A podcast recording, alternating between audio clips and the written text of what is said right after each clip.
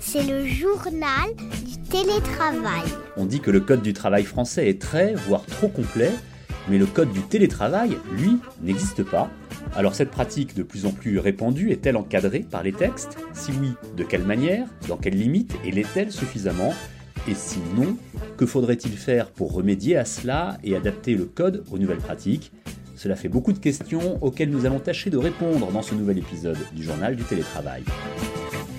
Et celui qui va nous aider à résoudre cette énigme, à s'attaquer à cette épineuse question, vous le connaissez si vous êtes un lecteur du magazine Management, c'est Maître Lucien Flamand. Bonjour. Bonjour. Maître Flamand, vous êtes avocat au barreau de Paris, spécialisé en droit du travail. Ça tombe plutôt bien pour le sujet qui nous occupe et plus globalement pour ce podcast.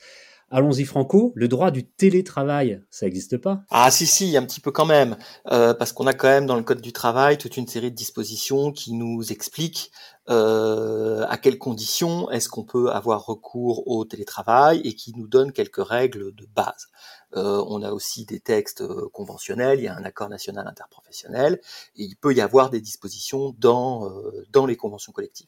Mais vous avez raison, hormis ces dispositions, et puis le cas échéant, la jurisprudence qui va apporter des, des, précisions, hormis ces dispositions qui sont finalement pas très très nombreuses, eh bien finalement c'est le droit, c'est le code du travail, c'est le droit du travail qui va s'appliquer au télétravail euh, bah, ce qui du coup dans un certain nombre de cas pose des questions pratiques ou juridiques auxquelles on n'a pas toujours forcément euh, toutes les réponses. Eh oui, parce que le télétravail euh, se développe et est amené à continuer à se développer, hein, puisqu'on sait qu'en plus en France, par rapport à d'autres pays européens ou d'autres pays dans le monde, on n'est pas ceux qui télétravaillons le plus pour le moment, malgré la récente pandémie qui nous a amené à le pratiquer de manière beaucoup plus avancée, beaucoup plus poussée. Si je vous pose des questions vraiment très bête, très simple. Est-ce qu'on sait y répondre? Est-ce que le législateur y a pensé? Est-ce que euh, des ressources humaines, un assureur, un employeur savent y répondre? Une question simple, hein, par exemple, maître Flamand.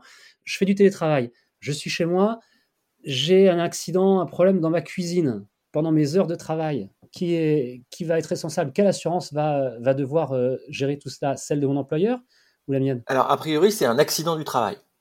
Donc, qui devra après être pris en charge comme tel euh, au titre des accidents du travail. Donc concrètement, tout ce que je fais, même si c'est à mon domicile, pendant mes heures de travail, à partir du moment où il est clair et déterminé et déclaré que c'est du télétravail, ça fait partie des accidents du travail ou de tout à fait. oui, tout à fait. D'accord. Donc ça au moins c'est très bien. Comme ça euh, c'est euh, extrêmement clair.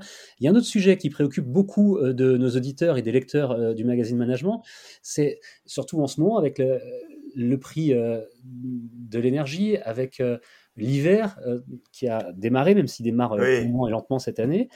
Je suis chez moi, ça veut dire que je vais devoir chauffer beaucoup plus longtemps, sur des amplitudes horaires beaucoup plus larges qu'auparavant. Alors l'entreprise, c'est bien, du coup, elle, elle peut euh, travailler sur la sobriété énergétique, moi un peu moins, du coup. Est-ce que je peux demander à mon employeur de payer ma facture d'électricité est-ce que lui peut le refuser? Il y a deux cas de figure distincts. Il y a le cas de figure dans lequel l'employeur ne met pas un bureau à disposition du salarié. Euh, c'est les gens qui sont en 100% télétravail. Euh, historiquement, c'était le cas des salariés itinérants euh, qui n'avaient pas de bureau à, leur disposition. Là, il faut qu'il y ait une indemnité spécifique au titre de l'occupation du domicile. Euh, si c'est pas le cas, si on est en flex office, qu'il y a effectivement un bureau à disposition, il n'y a pas cette indemnité. Par contre, l'employeur a l'obligation générale de prendre en charge les frais professionnels.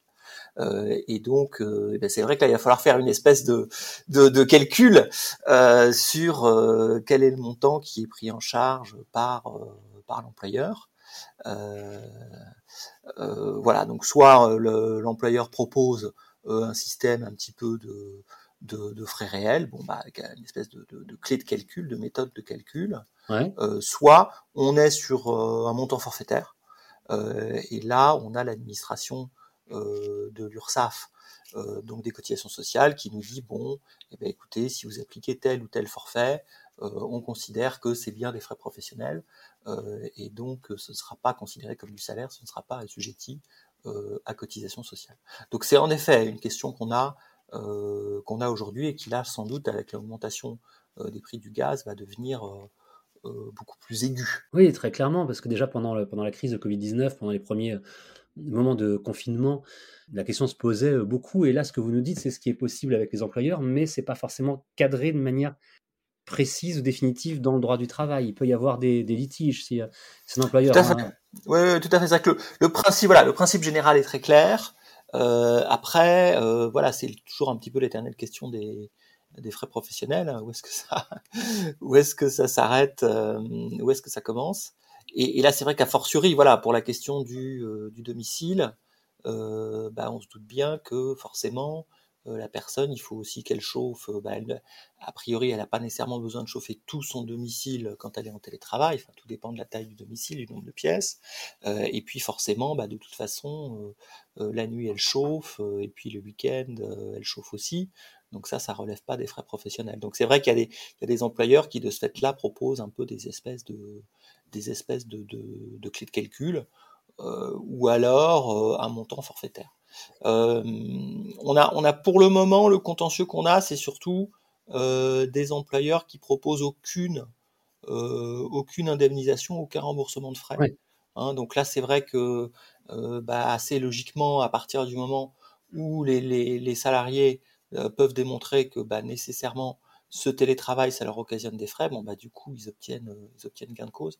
Mais on n'a pas vraiment de, en ce moment de débat, vous voyez, sur euh, euh, je considère que ça me coûte 25 euh, euros, vous ne me remboursez que 15 euros, donc je vous demande la, différence. Ça, la jurisprudence, ni la jurisprudence, ni à ma connaissance, les partenaires sociaux sont entrés dans l'examen de, de, la clé de calcul du montant des frais professionnels. C'est vrai que ça c'est plus compliqué, c'est sujet à plus d'interprétation, et puis bon, il y a un enjeu économique qui est aussi moindre pour les euh, pour les euh, pour les salariés. Hein. là, du coup, on serait uniquement sur le différentiel entre ce qu'on estime euh, comme habituellement et ce qui nous est remboursé. Hein. c'est sûr que si on est remboursé zéro, on a quand même un intérêt beaucoup plus évident à réclamer quelque chose que si on est déjà remboursé. Alors, une question maintenant sur, euh, sur les normes, Maître Flamand. Je rappelle que vous êtes euh, avocat au barreau de Paris spécialisé en droit euh, du travail. Et donc, vous le savez, tout comme les services ressources humaines et les services généraux dans les grandes entreprises le savent, il y a beaucoup de normes dans une entreprise. On ne s'en rend pas toujours compte, mais le Code du travail impose certaines tailles de bureaux, certains espaces entre des bureaux. Là, cette fois-ci, tout ça, ça n'a plus lieu d'être lorsqu'on est à la maison finalement. On ne peut pas dire euh, chez moi, j'ai pas la place, donc je peux pas faire de télétravail? on peut Ah, on peut parce qu'il faut l'accord du il faut du salarié. Hein. Donc ça, quelqu'un qui considère qu'il n'a pas, pas la possibilité de faire du télétravail chez lui euh, peut refuser de faire du télétravail. ça, c'est très clair. Il faut son il faut son accord. Alors c'est vrai qu'en effet, on a un code du télé, on a un code du travail qui a été écrit euh, en bonne partie en ayant en tête le fonctionnement d'un atelier industriel euh, euh, il y a un siècle hein, à peu près. et c'est vrai qu'on voit qu'un certain nombre de dispositions du Code du travail, par exemple dans les métiers de, de prestataires de services, sont pas toujours adaptés. Alors a fortiori pour les gens qui travaillent depuis depuis chez eux. Donc ça c'est vrai que c'est sans doute autant la majorité des dispositions du Code du travail sont finalement pas problématique et s'applique. Hein. Parfois, les gens ont le sentiment que parce qu'on est en télétravail, on s'organise comme on veut, on travaille quand on veut, on fait les horaires qu'on veut, etc. Non, c'est quand on est en télétravail, c'est la même durée du travail qui est applicable. Hein. Si on est à 35 heures, il faut faire 35 heures. On n'est pas censé travailler le dimanche, etc. Enfin, toutes les règles de la durée du travail et du code du travail s'appliquent, euh, ce qu'on oublie parfois. Pardonnez-moi, je vous interromps, mais là, vous me parlez de la durée du travail. Les horaires aussi doivent être respectés. Si, l'employeur demande qu'on travaille de 9h à midi et de 13 à 17, on doit respecter ça. Oui, euh, tout à fait. Hein. Le principe, c'est que on applique les mêmes règles euh, à la maison que sur le lieu de travail. Et ça, c'est vrai que parfois sur la durée du travail, on a le sentiment que télétravail équivaut à une liberté totale. Euh, c'est pas le cas. Euh, il faut suivre le même, normalement le même rythme, et puis surtout éviter alors on sait que c'est un petit peu, euh, parfois un petit peu théorique, puisque forcément les salariés, bon, euh, en général on ne les contrôle pas euh, en permanence. Mais en tout cas, voilà, souvent les employeurs essayent d'être attentifs à faire en sorte que les salariés commencent pas à travailler de façon décalée, à travailler la nuit, à travailler le, week-end. et souvent, on met en place, dans le cadre du droit à la déconnexion, des règles qui, qui précisent clairement dans quelle plage horaire est-ce que on peut être contacté, dans quelle plage horaire on ne peut pas être contacté, et dans quelle plage horaire est-ce qu'il faut qu'on soit disponible immédiatement. Je retiens cette phrase, ce qui s'applique dans l'entreprise s'applique aussi lorsqu'on est à la maison en télétravail. Au moins, c'est simple et facile à, retenir et à comprendre. Une autre question nous avons, lorsqu'on enregistre les épisodes de ce podcast, le journal du télétravail, Maître Flamand, régulièrement des euh, chefs d'entreprise ou des chefs de service qui travaillent sur, euh, sur cette thématique, qui nous disent que ce serait intéressant à terme de pouvoir avoir un, système, comment dire, des organismes euh, indépendants, bien entendu, de l'entreprise, mais qui pourraient aller au domicile des gens pour vérifier que tout correspond bien en termes de normes, parce que vous nous disiez tout à l'heure, je peux refuser de faire du télétravail en disant non mais chez moi c'est trop petit. Mais un employeur pourrait parfois, on espère que c'est rare, mais être suspicieux, vouloir vérifier. Est-ce que ça c'est quelque chose que qu'on peut appeler de ses voeux ou est-ce qu'on va trop loin? Euh, Non, je pense qu'en effet c'est un, développement euh, euh, peut-être prévisible. C'est vrai que pendant longtemps le télétravail ça a été assez limité, c'était pour des métiers un petit peu particuliers, c'était pour les commerciaux, c'était ponctuel. Euh, là, on voit qu'on est en train de passer dans un recours euh, voilà, beaucoup plus important. Les salariés sont demandeurs, un certain nombre d'entreprises s'organisent euh, en flex office. Et, comment on fait dans ce cas-là pour s'assurer que les salariés vont bien, que leur poste de travail est adapté, qu'ils travaillent dans de bonnes conditions, etc. quand on est au bureau, bon bah il suffit que le, manager, le chef d'entreprise, voilà, il, quand il fait un tour dans les, dans les locaux, qui va voir ses collaborateurs, il voit bien s'il y a un problème de, de porte euh, cassée ou de fenêtre au travers de laquelle il pleut. Euh, alors que quand on a quelqu'un en télétravail, à fortiori c'est du 100%, bah, voilà, de temps en temps, on voit ce qui se passe en visio, en visio, mais euh, on ne sait pas très bien comment ça se passe en vrai.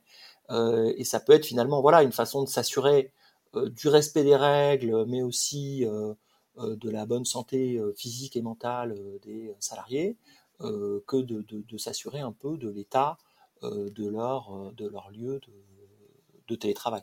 Donc on pourrait tout à fait envisager ça. Souvent, les salariés, au moment du démarrage du télétravail, s'engagent à ce qu'ils aient un poste de travail dédié, qu'ils soient installés dans de bonnes conditions, qu'ils aient un, un Internet haut débit. Hein, donc c'est vrai que souvent il y a un certain nombre d'engagements euh, qui sont formalisés comme ça entre le salarié euh, et l'employeur. Euh, mais pourquoi pas prévoir contractuellement entre le salarié et l'employeur la possibilité ou l'obligation de faire de faire une visite qui n'est pas forcément pour pour contrôler hein, mais pour s'assurer que bah déjà au niveau électrique n'y a pas de, risque, il n'y a pas de, danger, euh, et puis que le télétravail se passe dans de, bonnes conditions pour, euh, pour la santé du salarié. Bon, si je résume et si je vous comprends bien, Maître Flamand, il n'est pas nécessaire de créer en plus du code du travail un code du télétravail. Il y a des choses qui s'ajoutent, qui vont s'ajouter. Vous avez parlé de la jurisprudence à, à, deux reprises, qui au fur et à mesure finalement euh, documente et, et alimente le sujet d'un point de vue organisationnel et juridique. Une question pratique, vous, ce que vous constatez depuis maintenant deux ans et demi, où le télétravail s'est largement généralisé dans notre pays, est-ce que c'est c'est source de conflit entre les employeurs et les employés ou, pas du tout, voire même au contraire? Comment est-ce que vous, le ressentez? Ah, je, bon, je pense qu'il y a une période très particulière liée euh, à la pandémie, hein, où euh, bon, bah, il y a eu un retour euh, euh, un retour dans les bureaux qui a été parfois euh, parfois compliqué parce que euh, finalement le retour dans les bureaux a été le moment de réaliser bah, que certains salariés avaient pas envie de, de reprendre le travail, que d'autres finalement ça a été l'occasion de faire un peu l'évaluation de ce qu'ils avaient fait au cours de ces dernières années, donc enfin des derniers mois. Donc c'est vrai qu'il y a eu un certain nombre de contentieux qui ont émergé suite au retour au retour dans les dans les bureaux. il peut aussi y avoir eu des salariés assez déçu de nouvelles conditions de travail dans le cadre d'un passage euh, en, en, euh, flex office. Là, voilà, j'ai le sentiment qu'on s'oriente euh, sur euh, un télétravail de type 1 à 2, 3 jours par semaine, et donc qui permet quand même euh, de garder un lien euh, avec l'entreprise, avec son management, et du coup que de part et d'autre, voilà, professionnellement, on continue à avoir un échange d'informations, et puis que aussi en ce qui concerne voilà la, santé, le bien-être des salariés, bon bah forcément euh, les managers, les chefs d'entreprise voient, si vous voulez, ce qui se passe et puis peuvent remédier, voilà, plus facilement aux, aux, petites problématiques un petit peu relationnelles, par exemple. Hein. C'est vrai que c'est plus facile de le faire quand on voit les gens au bureau régulièrement. Merci beaucoup, euh, Maître Flamand, d'avoir répondu aux questions du journal du télétravail aujourd'hui. Je vous en prie. Vous êtes avocat au barreau de Paris, vous êtes spécialisé en droit du travail. On vous retrouvera bientôt, je n'en doute pas, euh, pour un prochain épisode de ce podcast. Et puis, on vous retrouve également régulièrement dans les colonnes du magazine Management. Le journal du télétravail, c'est le podcast qui vous aide à mieux télétravailler. Vous le retrouvez sur le site capital.fr et sur euh, toutes les applications euh, de distribution et d'écoute gratuite de podcasts. Si vous voulez euh, nous joindre, si vous voulez nous proposer des sujets ou discuter avec nous, vous pouvez nous écrire par email le journal du télétravail. À bientôt. C'est le journal du télétravail.